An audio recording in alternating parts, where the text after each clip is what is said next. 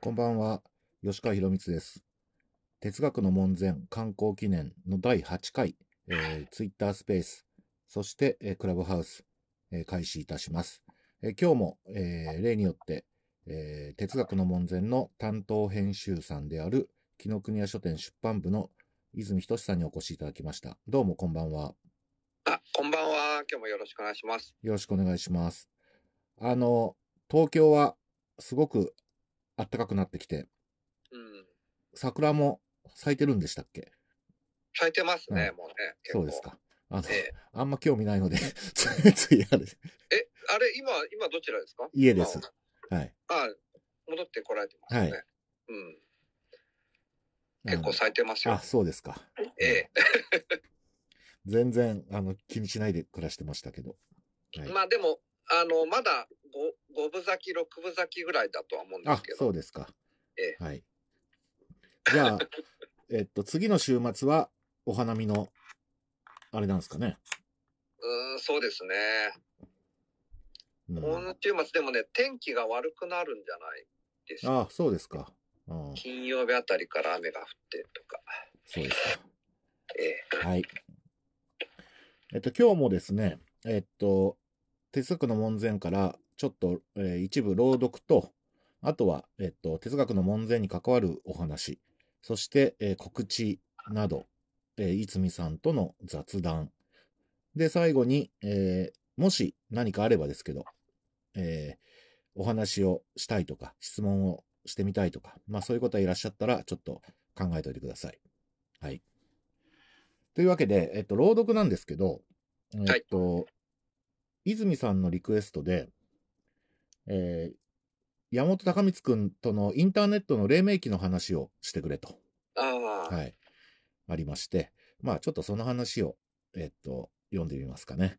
はい。あの、この観光記念スペースでは、えー別に頼まれてないんですけど、あの本の中の一部を、えー著者である私が朗読すると。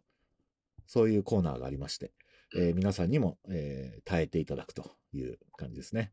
はい。はいそれでは、えっと、多分ね、3、4ページなので、うん。そんなに時間、あの、ないと思う、あ、そう、かからないと思うんですけど、あ、ちょっと待ってくださいね。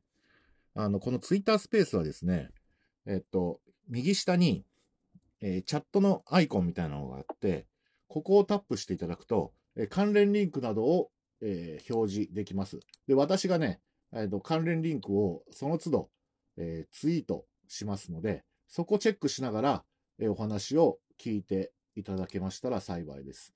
まず、え最初の、え関連リンクは、えー当然なんですけど、えー哲学の門前の Amazon のリンクを もしまだお買い求めでない方は、えーよかったら、えーこの際に、えっと注文してみてください。はい。というわけで、えーじゃあ最初に朗読を、えーしますね。はいんでですね、えっと、一旦、えー申し訳ないんですけど、えー泉さんはミュートをしていただいて、はい。えーっと、じゃあ、えー始めます。お願いします。場所は、えー吉川博光哲学の門前、えー紀ノ国屋書店の、えー第6章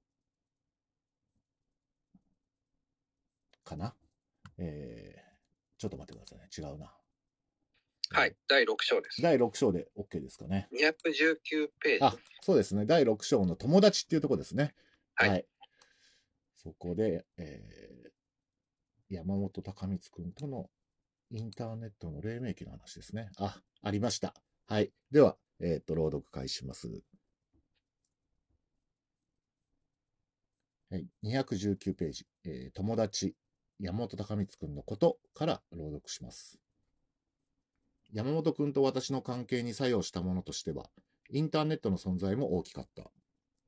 我々が大学を卒業したのは1994年だが、前年にはアメリカの国立スーパーコンピュータ応用研究所 NCSA が開発した最初期のウェブブラウザモザイクがリリースされ、卒業する頃にはワールドワイドウェブが爆発的な広がりを見せつつあった。要するに、インターネット黎明期の激動の時代だったわけで、我々もご多分に漏れず、このビッグウェーブに興奮していた。とはいえ、研究機関とアダルト関係のサイトがウェブの大部分を占めているように思われた時代である。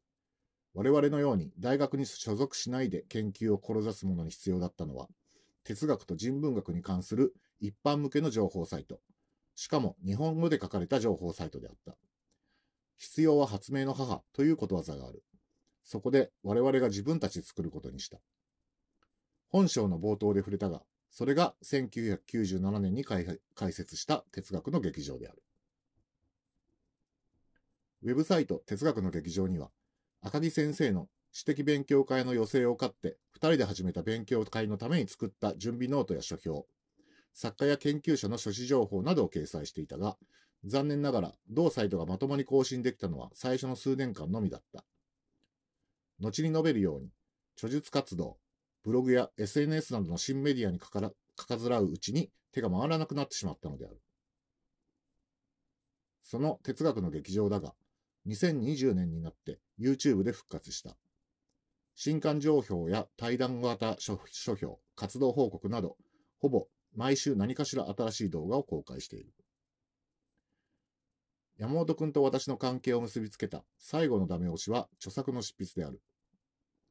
前の章で述べたように、ウェブサイト哲学の劇場に掲載した書評を読んでくれた当時の朝日出版社第二編集部の編集者赤井茂樹氏から突然の執筆オファーがあった。私が29から30歳、2001年か2002年のことである。これによって2004年の観光、振動問題までの2、3年間、毎週のように山本くんと顔を合わせることになった。毎週末、今はなき新宿の喫茶店、談話室滝沢に集合し、毎回数時間の議論を重ねた。週によっては土曜の昼から夜まで議論し、解散後、その議論をもとにそれぞれ夜通し原稿を書き進め、翌日また成果を持ち寄って議論するということもあった。これもなかなかハードであった。この談話室滝沢、コーヒー一杯1000円という高価な店だったが、一日中居座っても文句を言われないので重宝していた。それにケーキセットは1100円と割安だったし、コーヒーも 200, 2杯目からは500円になった。いつも編集者と作家とおぼしき組み合わせの客がたくさんいる名店だったが、2005年に惜しくも閉店してしまった。閉店時には店名ロゴ入りのカップとソーサー、スプーンを数セットもらって帰った。今でも最初の本のことを考えるたびに、談話室滝沢を思い出す。はい、以上です。はい、お疲れ様でした。はい。今日は短かったですね。あ、はいそうです。これは、なんですかね？やっぱ珍しい話っていう感じですかね？今や、あの、忘れられつつあるインターネット黎明期の。うん、そうですね。でもなんかそのパッと思いついてなんですけど、なんかこの頃良かったなと。あんまりそれね、言わない方がいいかもしれないですねそ。あの、今インターネットは当たり前のもので、で、若い人にとっては特にそうだと思うんですけど、うん、でも、これ当たり前じゃないんですね、年寄りにとっては。うん、で、あの、私学生の頃まではインターネットほ、あの、世の中にはギリ存在してたけども、いわゆるウェブっていうのがなかったんで、うん、あの、そうですね、大学4年生頃にね、はいここにも言ったようにモザイクっていう今の Chrome とか、インターネットエクスプローラーとかサファリとかそういうものの最初期の形のが出てきて、うん。あの画像などが見られるようになったんですね。はい。うん。え、大学4年生の頃ですか？そうです。そっか、それぐらいですかね。ああ、なるほど。うん、2000、あのね、1993年にモザイクが出てきたんですよ。そうですね。うん私もね、その頃にモザイクアクセスしました。うん。で、その後はね、インターネット、あ、あの、ネットスケープナビゲーターっていううんあのはいデファクトスタンダードがあったんだけど、見事にうん、あの、いなくなってですね。あまあ今、まあその系統としては、えっと、Firefox っていうね、モジュラうん Firefox っていうブラウザがありますけど、うんあの、ブラウザ戦争なんて言われて、あうんの、まあそういう時代ですね。そうですね。はい。うんまあでも、これのおかげで、あの、哲学の劇場っていうウェブサイトを始めたおかげで、うん。あの、おかげでっていうか、そのせいでっていうか、あの、そのおかげで、その、朝日出版社の赤井茂樹さんという編集者からメールをいただいたんで、そうですよね。まあ、これがなかったら、今こんな風にツイッタースペースとかしてないですよね。そうですよね。うん。うん。あと、やっぱり、あの、今でこそ何でもありますけど、うん。まあ何でもあるってわけじゃないけどね。まあう、ん。たくさんのものがありますが、うんあの、書誌情報とかをちゃんと載せてるサイトってうん。なくって。だってお店もなかったですからね。そうですねあのうん。あの、だから、あの、今でも、40代、50代の人とうん。初対面で出会った時に、うん。あの、若い頃、哲学の劇場を見てましたっていう人は結構いて、うん。んうん。まあ、あの、非常に微妙ながら何かしらかの役割は演じてたと。うん。まあ、微妙というか、かなり、あの、いい情報サイトだったんじゃないですか。当時はもう画期的な。まあご、ご自身が本当に必要だと思って作ったものだし、情報量もすごい多かったですしね。で、あの、これ世の中良くなったからっていうのはあるんですけど、うんあの、図書館の情報とか、うんあとは、それこそ紀ノ国屋書店、うん。まあ、後にはアマゾン、うん。まあ、あの、ネット書店が台頭してきて、うん。書誌情報などに関してはかなり、あの、手に入るようになったじゃないですか。はい。まあ、そのおかげで我々人力で、あの、うんする必要もあんまりなくなったっていうね。あうんあ、なるほどあり。ますね。んそうですね。うん当時、あの、BK1 とかもありましたよね。ありましたね。うん やっぱとにかく本の情報がね、あんまなかったんですよ。本当に。だから今の本当若い人にはよ、わからないと思いますけど。そうですね。うんそれがね、困ってたんですよね。うん。で、哲学の劇場は掲示板っていうね、ものがあって、はいこれも昔のサイト、ウェブサイトには必ず掲示板っていうのがあったんですけど、あの、そこでね、いろんな人が来てくれて、ちょっとね、えっと、えー、何ですか、えー、あんまり他のところで話してない話で言うと、ええ。あの、えっと、えー、誰だろう？一番面白かったのは、はい。えー、トエフスキーのええ。カナマーゾフの兄弟の新訳で、おそらく一番有名な亀山郁夫先生が、うん。ロシア文学の、うん。突然掲示板に降臨したことがあって、あの、亀山先生って、うん。やっぱそういうなんかちょっと軽いっていうか、フットワークの いいあ先生みたいですね。あ。うんあの、すごいです当時ね、亀山先生の貼り付けのロシアっていうね、ね。はい。スターリン時代の芸術家の二枚舌を論じた本が出て、い岩波書店から。はい。何しろ、スターリン体制の中で、本当にの意味で自由に芸術活動するわけにいかないじゃないですか。うん。でも芸術活動はしなきゃいけないわけじゃないですか。うん。そこでもものすごく複雑な、あの、戦略が芸術家には必要になって、うんっ。ていう話なんですけど、うん。その本の話をね、してたら、突然、亀山郁夫さんがね。多分、アルタビスタとかで検索したんじゃないですかね。インフォシークとか。うん。インフォシーク。ありました。うんなんか賞取りましたよね。貼り付けの、貼り付けの、貼り付けうん、の。なんか賞取りましたね。うん。うんうん。ああ。そういう頃、すごいですね。うん、山形博さんとかはいらっしゃってる山形ひ、まあ、山形さんはいらっしゃらなかったけど、うん。ただまあ山形さんは、あの、黒木源のうん。掲示板で、まあ活躍されてたんで。ああ、うん。そうですね。うん。まあ、そんな感じですね。はい。はい。えっと、今日もね、いくつか、えっと、お話ししたいことがあって、はい一つはまず、えっと、哲学の門前関連情報。はいえー刊行してから半年経ちますが、ええ。まだなくはない。はい。というわけで、えーっと、まずですね、えーっと、ちょっとね、えー、ツイッターにツイートしますね。関連リンクをね。はい。えーっと、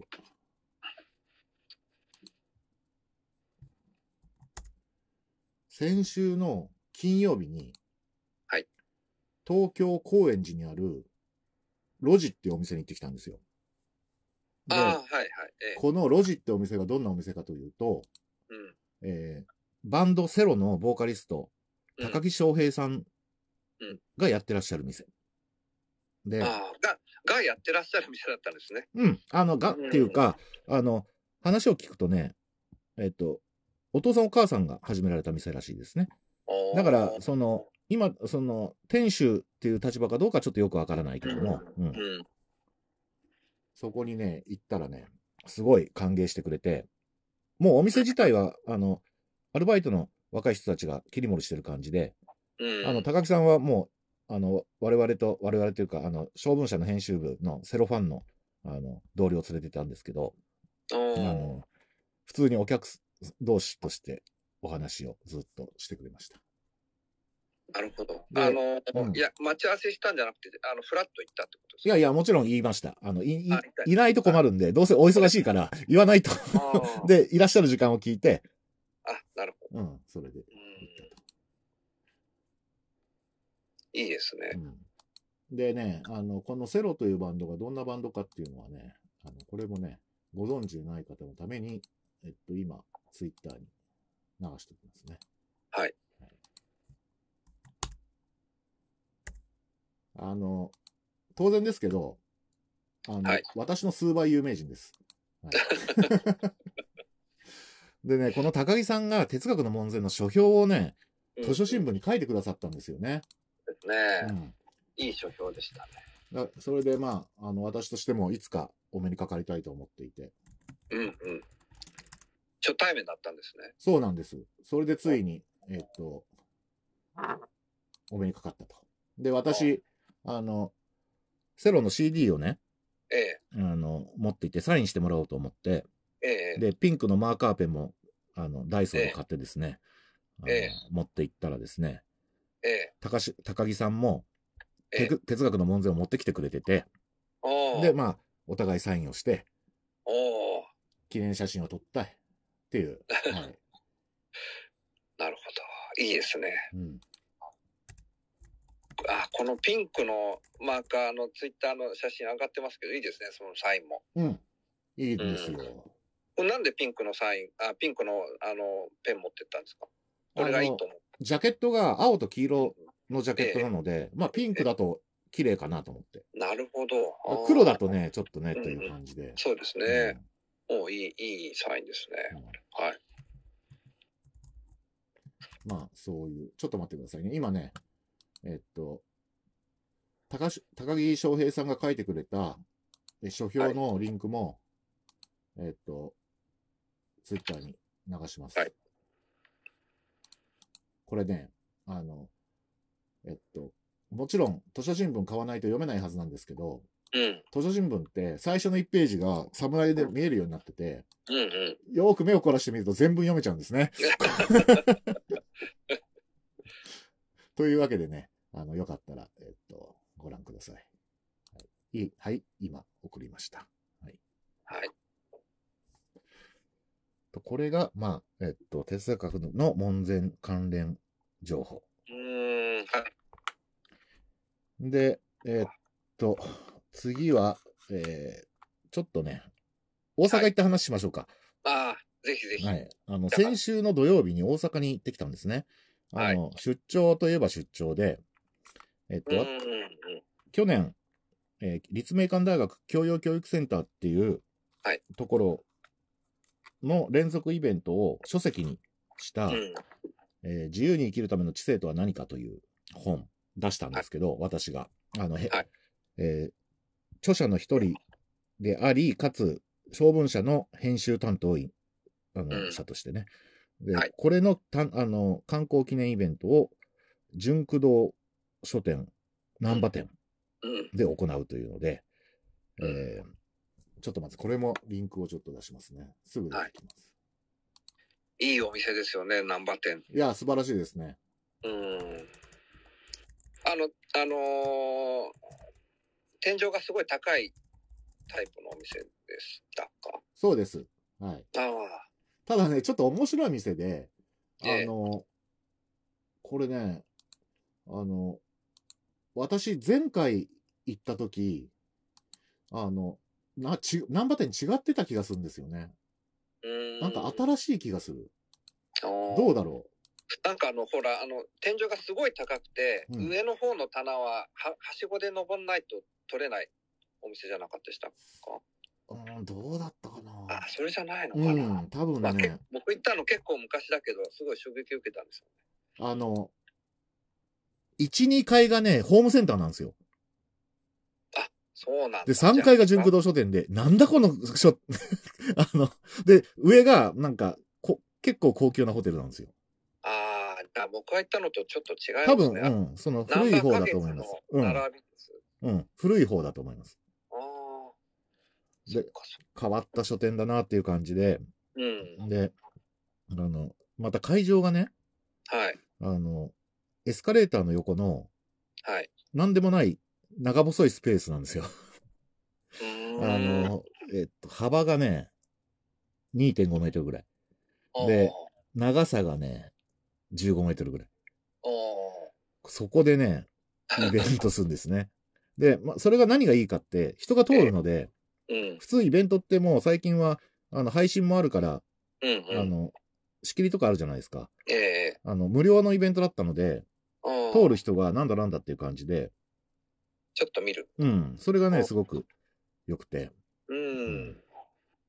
しかもね、あの、泉さんは、あよく、あの、ご経験あると思うんですけど、はい。あの、すごい参加者さんっているじゃないですか。はい。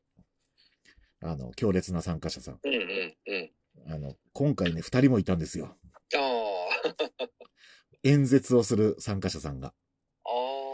でそれ質質疑応答の時かな。そう。でそれがすごい面白くて、うんうん。あの、で、また、あの、司会をね、ええ。あの、福島明さんっていう名物書店員さん、おー長く、あの、難波店の店長もやられてて、うん。あの、定年後は、あの、店長じゃなくなったけど、うん。あの、まだ、あの純駆動にいらっしゃるっていうあね。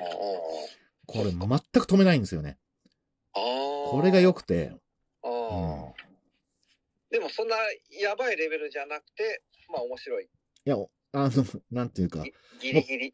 ギリギリっていうかもう完全に脱線してるんですけど、ああ。でも、なんていうか、面白い？その、その現象自体が面白いっていう。うんううん。ん。あの、なんていうの？き危険とかじゃなくて、うんうん。で、話の内容も、うん。あの、ずっと空海の話してんですよ。で、空海読んでくれっていう、そういう話でね。あのうん。でね、あの、まあそういうね、あの、もう、なんていうか、そういうケースって、うん。あの、ご経験あると思うんだけど、うん。パッて見た瞬間にわかるじゃないですか。うんうん。で、その人もね、面白くてね、うなんか巨大なカートをね、押してきて、会場に。。で、よく見たら、あの、いつも持ってるカートとかじゃなくて。ホームセンターのカートなんですね、下の。ああ。で、ああ、この人はなんかあるなと、うん。マークしたんですけど、うん。あの、案の定手を挙げて、うん。そしたら持参してきたプリントをね、あ我々に配ってね、それ見るとね、空海のね、秘密曼荼羅上々、あの、重々心論とかのね、あのうん。我々が読むべき本のリストが書いてあって、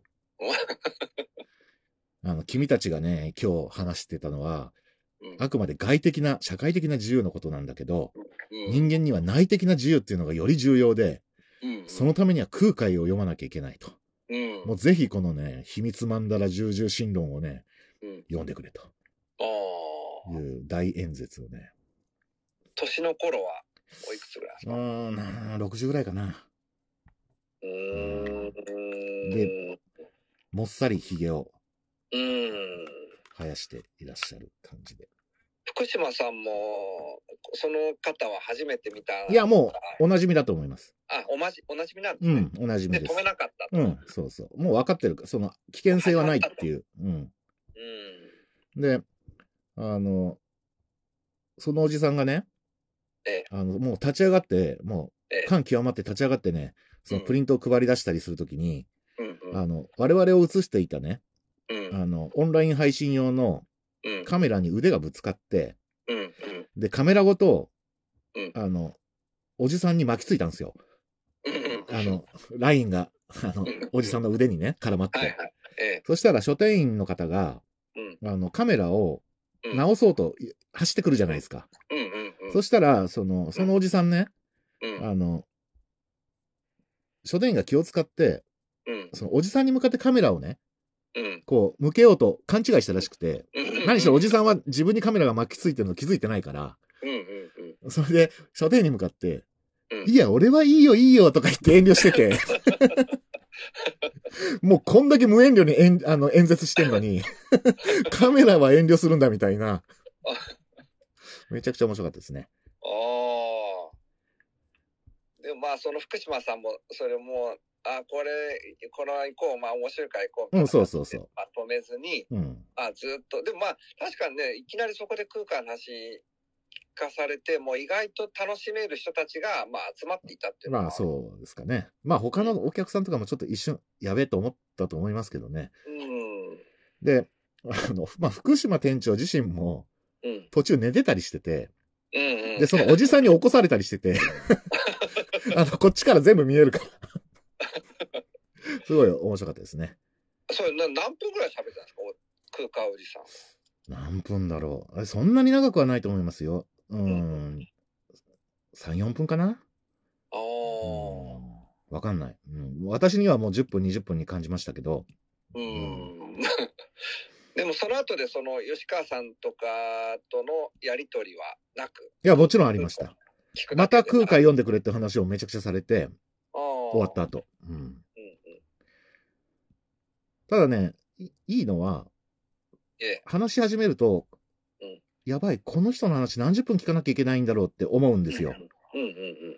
それぐらいの感じなんですけど、のけど、うんなんかね、2、3分話したら、うんスッて終わってくれるんですね。ああ、わ、わきまえていた。うん、すごくいいなと思って。うん。うん。うん。なるほど。ちょっと寂しげな顔をしてね、スッて終わって、去っていく。でね、私ね、そのままね、うん。あの空海って正直、あの空海ファンの方には申し訳ないんですけど、うんうん。食わず嫌いしてて、うん。読まず嫌いで、うん。あの密教っていうのがどうも苦手で、うん。あの、だったんだけど、帰りの新幹線で、うん。あの、秘密曼荼羅重々神論、上下、ちくま学芸文庫注文しましたよ。おー、うん素晴らしいですね。あの、おじさんの勢いにちょっと当てられて。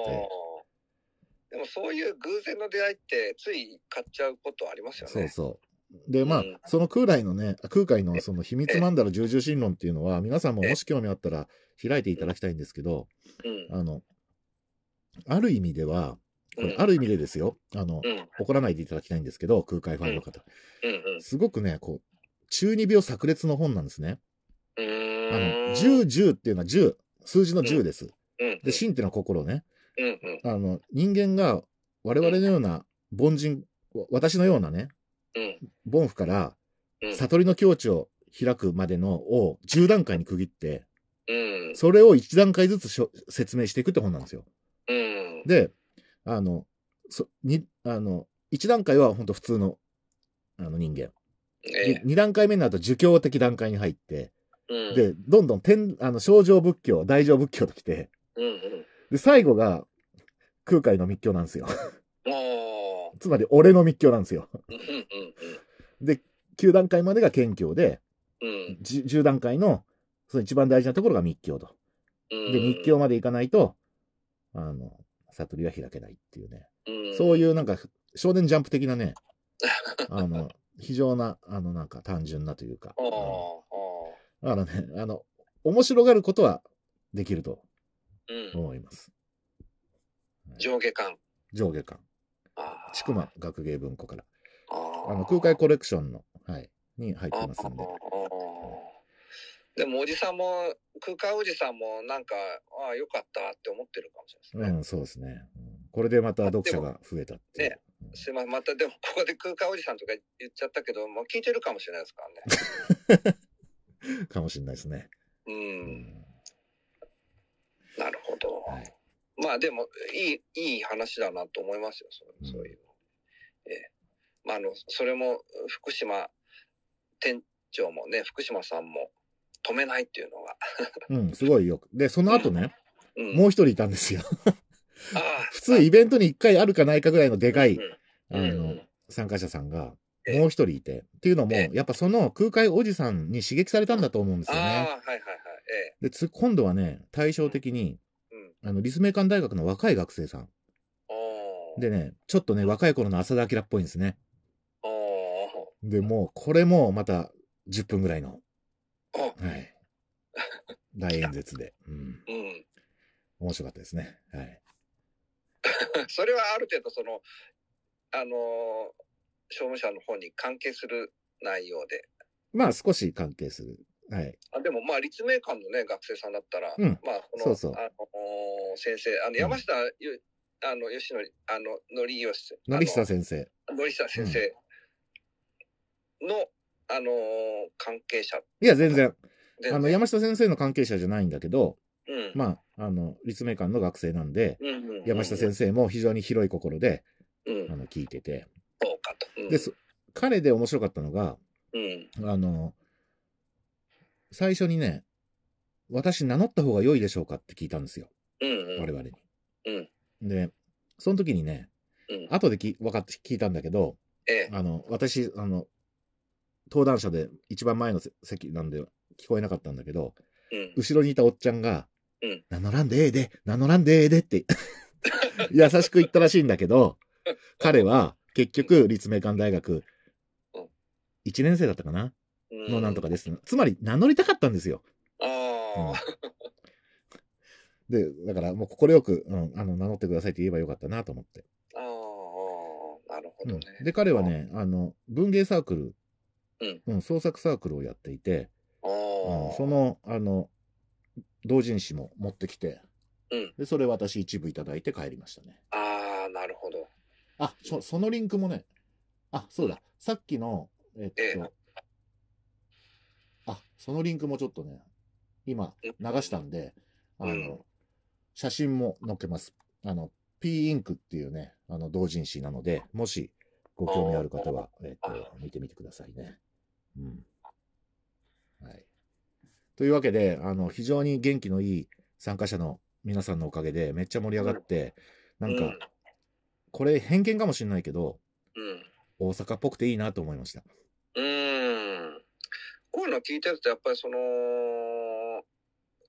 出会いもっていうか、その、あの、質疑応答の時に、こう、演説をする人の話も、まあ、あのハプニングを楽しめる余裕がある人たちで聞いてるんだったら、意外とそう面白い出会いがあったりするから、あんまりね、その、なんていうか、規制しちゃって、いや、ちょっとお客様とかっていうのも、うん。まあ、あの、もろ、もろ、刃の剣っていうんですかね、そういうところもあるかもしれないですけど、あの、でもまあ、あの、今話を伺ってると、なんか、いい出会いがあったんじゃないかなっていう感じましたね。まあ、私はね、これで空海とうん、同人誌うん、との出会いができたと。うん、そうですよ。うん。うん。お疲れ様でした。ああともう一個ね、はい。これもちょっとファンの方に申し訳ないけど、まあ、せうん。っかくだから面白かった話。あのええ、その空海おじさんね、ええ、あの、誰、あの、聞いてないんだけど、ええ。自分が一番尊敬するのは、つって知識、尊敬する知識人を教えてくれたんですよ。ええ、その演説の中で。ええ、そしたら松岡聖吾さんだって。ああ、多分空海のもう松岡聖吾さんの影響なんだろうなと。ので、ね一気にね、ちょっと私としても、あの、これでだいぶ、その、複雑性が下がるじゃないですか。うん、あ、なるほどっていう感じで。うん。もういきなり空海出されると、もうどんな文脈か全然わかんないじゃないですか。うん、あ、松岡聖吾さんつながりかと思うと、まあ少し理解しやすくなって。うん、で、あの、おじさんがすごい今気にかけてるのが、うん。あの、金融資本主義の暴走だと。うん、で、自分の尊敬する松岡聖吾さんも、うん、これには本当に頭を悩ませてるとうん、言ってて、で、山下則久先生にね、うん山下先生は何しろ世界システム論の人ですから、うん、うん、あの、どうしたらいいんだってね、うん、あの、詰め寄ってて、うん、で、私その瞬間、その時、うんあの、いや、あの、松岡さんがあの悩んでるだけだったらいいんじゃないですかって 言おうとしてしまって言わなかったですけど、あの、それも面白かったですね。はい。うん。うん。なるほど。まあ、以上が大阪面白いですねはい他にもいろいろありましたけど、またいつか。はい。ぜひ、はい、はい。いいお話でした。いやいや、いいのかな、悪いのかな、よくわかんないですけど。うん。いや、まあ結構その、質疑応答とかもね、あのー何でもいいですよっていう人もいれば、いや、もう今日はやめときましょうよとかっていう人もね、いるし、あとは事前にアンケートで募って、そこから選んでとかね、そういう形式が多いから、その時に結構フィルターでこう、やばいのは、あの、まあ、引っ掛け、あの、止めちゃうけど、うん。あの、今、ツイッターのリンクを、あの、秘密マンダラ重々心論のリンクを送ったんで、もし興味あったら、空海にチャレンジしてみてください。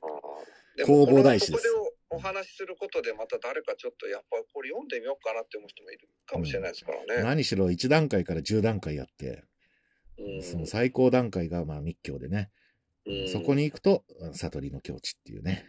はい。なるほど。一、まあ、一番目が煩悩にまみれた心。そうそう。で、道徳が生じるんですよ、そこに。うんで、それが第2段階の儒教的段階っていう。うん私、第2段階にとどまってますね。ああ。読んでみようかな。ちょっとこれ、あの、本当空海ファンに申し訳ないけど、中二っぽくて面白いですよね。もうこれは、ええなるほど。あの、今、リスナーに、えーなんと、えー、純駆動南波書店のイベントに来てくだ、えー一緒にお話ししてくださった山下則久先生があいらっしゃいますね。はい、もう、あの、どうだろう、お忙しいかな？は ぜひぜひ。い。まあ、そんな感じで。はい。あー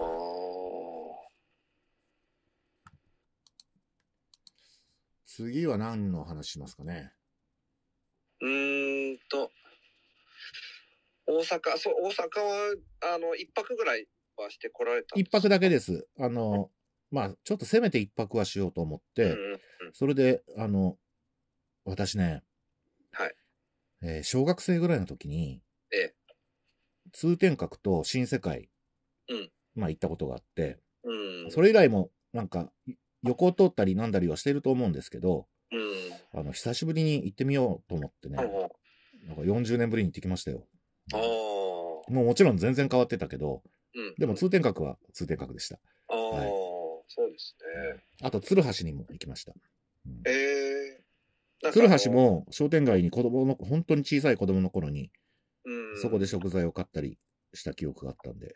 ね、焼肉屋さんとかが、そうそう。うん私も行ったことあります。すごい楽しかったです。他はどっか書店も見に行ったりされたんですか？全く行かなかっったです。た。ああ、そうですか。うん まあ時間ないですね。行き出すと。うん。うん。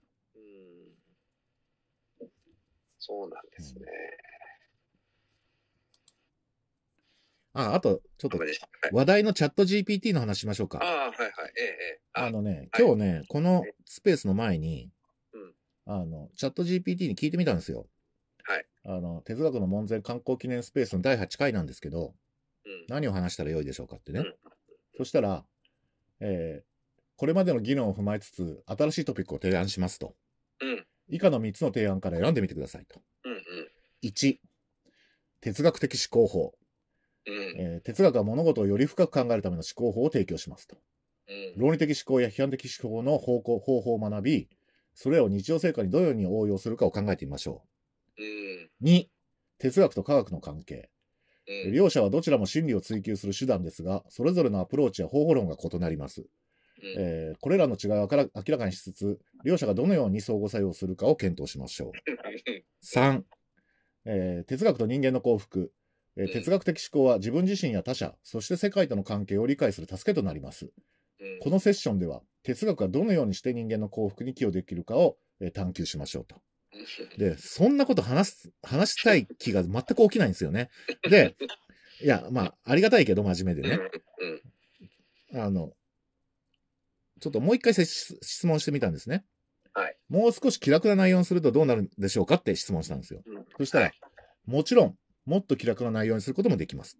うん。以下の3つの提案から選んでみてくださいと。うん。1、哲学を楽しむ方法。えー哲学は難しく感じることがありますが、それを楽しむ方法やアプローチも存在します。例えば、哲学的なジョークやアニメーション、映画、小説などを通じて気楽に哲学の世界に触れることができます。うん。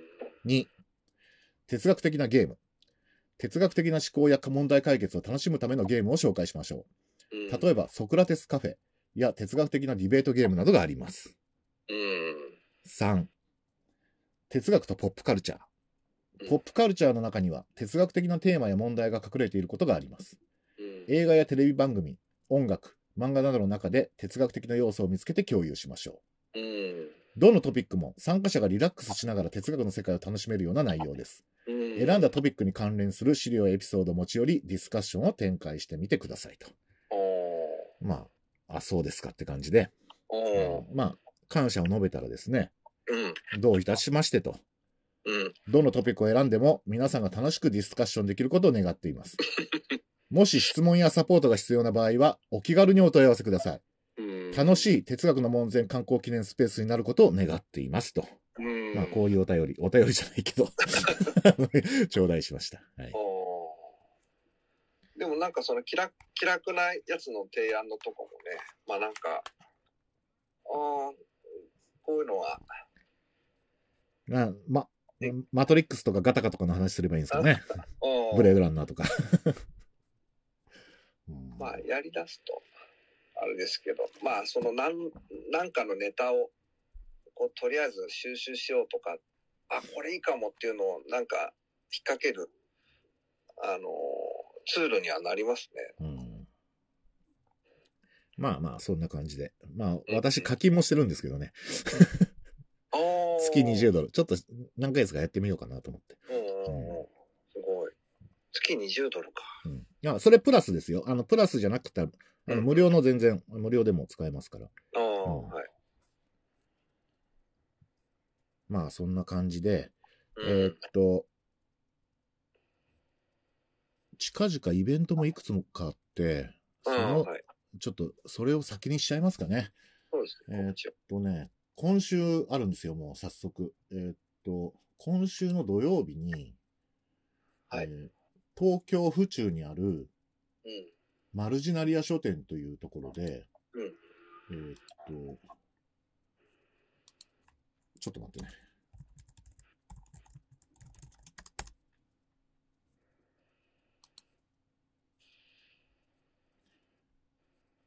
えー哲学者の戸谷博さんと対談をします。うんえうん。ー未来倫理という、えー集英写真書。これの観光記念イベントで、うん。まあ、あの、お相手に選ばれまして、うん。あ、あったあった。これをですね、ちょっと今リンクを出しますね。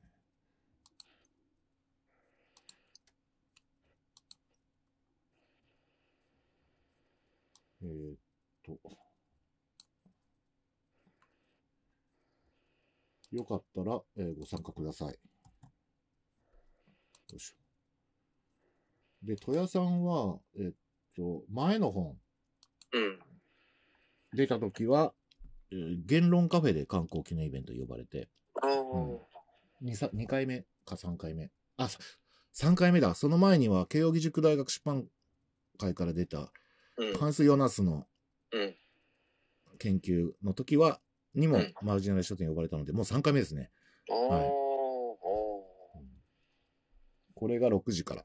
で、えっと、ちょっとね、私、この間ツイッターでポロって言っちゃったんですけど、うん。あの、25日土曜日のええ。夜22時から、うん。えっと、猫町クラブ主催者の山、あの、山本達也さん主催のパーティーで、あの、えー DJ やるんはい。ですけど、えこれ、あの、私、猫町クラブのイベントだと思ってたら、うん。あの、山本達也さんの個人のパーティーだと。いうことで、あの、あんまりたくさん、あの、良くないけど、まあ、あの、もし、あの、ちょっと行ってみたいっていう人がいたら、うん。個人的に、あの、メッセージください。ああ、なるほど。あの、すごく小さい箱なんですね。うん。なので、ちょっと、あれなんですけど。はい。あと、他にもいろいろあるんですけど、まあ、ちょっと、あの、この辺にしときますかね。ああ、のはい。泉さんの、なんか、ありますか？ん？泉さんのネタは。えーっとね、うーん、特にっていうか、ないっていうとあれですけど、うーん、なんんかね、ここのスペースで話し、き話しときたかったこととか大丈夫ですか？このスペースのはね、特に、特にって言うとあれですけどね、うーん、なんか、結構忙しくしてますって。ああ、そうですね。あの、あーなんかね、あんまり、あ相変わらず翻訳書の観光が中心でしょうか？ええそうなんです。今日もまあ、ずっとゲラをっていう感じでした、ね。なんか祝日だから休もうと思ってたんですけど、休めなかったですね。うん。うん。っていうのも良くないなと思うんですけど。うん睡眠は大丈夫ですか？睡眠はね、あのーこれはまずいっていう時こそ、7時間は寝るようにしてますね。うん。これはやばいというか、こここ一番頑張んなきゃっていう時は、もう、あのー長く寝る。もうお酒もあんま飲まないようにしてます。ああ、いいですね。うん。あの、泉さんはね、なんかあると、ちゃんと睡眠をとれと。常に、二言目には睡眠をとれっていうね、いうことで有名ですからね。いやいや、そこは、それはね、でもね、しょっちゅう行っちゃうんですよね。吉川さんでも最近、あの、寝られてますか？あの睡眠時間取れてますか？いや、めちゃくちゃ寝てますよ。うん。ああ、それがいいですよ。うんでもやっぱ寝ると、あの、元気になりますよね。そうですね。ううん。ん。元気になる、そうですね。はい。まあ、少なくとも寝ないともうダメですよね。そうそうそう、そうなんです。まあ、例えばちょっと悩みがあって、うん悩みというか、うわーちょっとここ頑張んないとなと思う時も、その、その日、例えばもうじゃあ7時間寝ようとか、8時間寝ようとかっても、もうすごい早く寝て、翌朝起きると結構、まあなんていうか、よし、じゃあ今日頑張るわって 思えるあ、ようになるっていうか。うん。なんか、リセットされてる感じしますよね。うん、んそうなんです。なので、はいまあ、取るようにしてます。はい。はい。というわけで、21時50分になって、えーもうそろそろになっちゃうんですけど、私、あの、例によって、えー火曜日の午後10時から、哲学の劇場という YouTube チャンネルの収録をしないといけなくてそうで、すね。はい、そろそろおいとましないといけないんですけど、とはいえあと10分ありますので、もし何かお話をしたい人いたら手を挙げてみていただけますかね。これハードル高いんですよ。今まで1人か2人、2人ぐらいかなしか手を挙げてくださった方はいらっしゃらないんで、全然、あの、手を挙げていただく必要はないあんですけど。今、今もその、空海おじさんの話とかしちゃったから、そうですね。俺も空海おじさんになっちゃうかもみたいな、にも思えるかもしれないけど、まあ大体こういうとこでね、はいはいっていう人は極めて少ないと思うんですけど、あのー僕もたまに、たまにっていうか、ちらっと、あの、ある人のスペースとか覗いてみたんですけど、はい。あの、お、あの、なんとかさんいらっしゃいましたけど、なんか、どうぞどうぞとか、あの、なんか一言どうぞとか言われて、あの、言葉がな出なくて、あの、撤収したっていやわかりますよ。めっちゃ困りますよね。だってさっきも、いや、本当申し訳ないことしたと思ったんですけど、うん、山下先生いらっしゃったって言ったら山下先生消えちゃいましたからね。うん、そう、そういうも申し訳なかった。うん。そうあ、やばい、これ振られると思って、撤収するっていうのは、うんでもしかも私もその人面識のない人だし、なんかその、ちょっとこの話だと俺ついていけないなみたいなのを聞いてたら、あの、あ、どうぞなんとか。それに、ね、電車の中で聞いてるかもしれないしね、ベッドの中で聞いてるかもしれないしね、わかんないですからね。うん。まあだからここでなんか、はいはいっていうのはね、いつも、あの、難しいだろうなとは思ってます。うんはい。はいまあ、そういうわけで、えっと、はいこの辺にしますかね。はい。はいでもでも楽しい話をいろいろと。いえいえ、ありがとうございました。はい。まあ、次、第9回、これね、あの、うんえっとね、こないだ、はいえっと、年末からね、先去年の年末から、うんあの、これまでうん、配信したスペース、クラブハウスを、うん。あの、YouTube とつ、あの、ポッドキャストにアップロードしてみたんですよ。ええそしたら、あの、意外なほど聞かれてて、ああ。あの、もう、例えば、ポッドキャストだと、うん1回につき500とか600とか聞かれてるんですよ。うん、うん、うんと、えー、一回の話を、はいまあ、ポッドキャストって、あの500再生ってことですね。ああ、うんおすごいですね。なので、なんか、少なくとも、うん。あの、いくらつ、あの、つまんなかったとしても人の時間潰しにはなってるってことじゃないですか。うん、うん。なので、ちょっと、あの、今後もやっていこうかなと、ああ、ぜひぜひう。ん、はい。思ってます。はい。はい。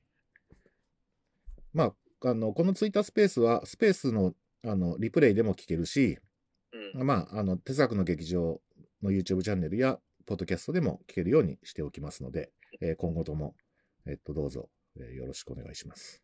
はい。はい。というわけで、えっと、泉さん、本当に、あの、休日の夜にありがとうございました。ああ、いやいや、吉川さんもいつもありがとうございます。あ疲れ様ご参加くださった、えっと、皆さんも、本当にこんな夜に、こんなしょうもない話を聞かれて、あの、あんまり、あの、ご自身をさお責めにならぬよう、あの、お願いします。はい。というわけで、はい、どうもありがとうございました。どうもありがとうございました。ははい。お疲れ様でした。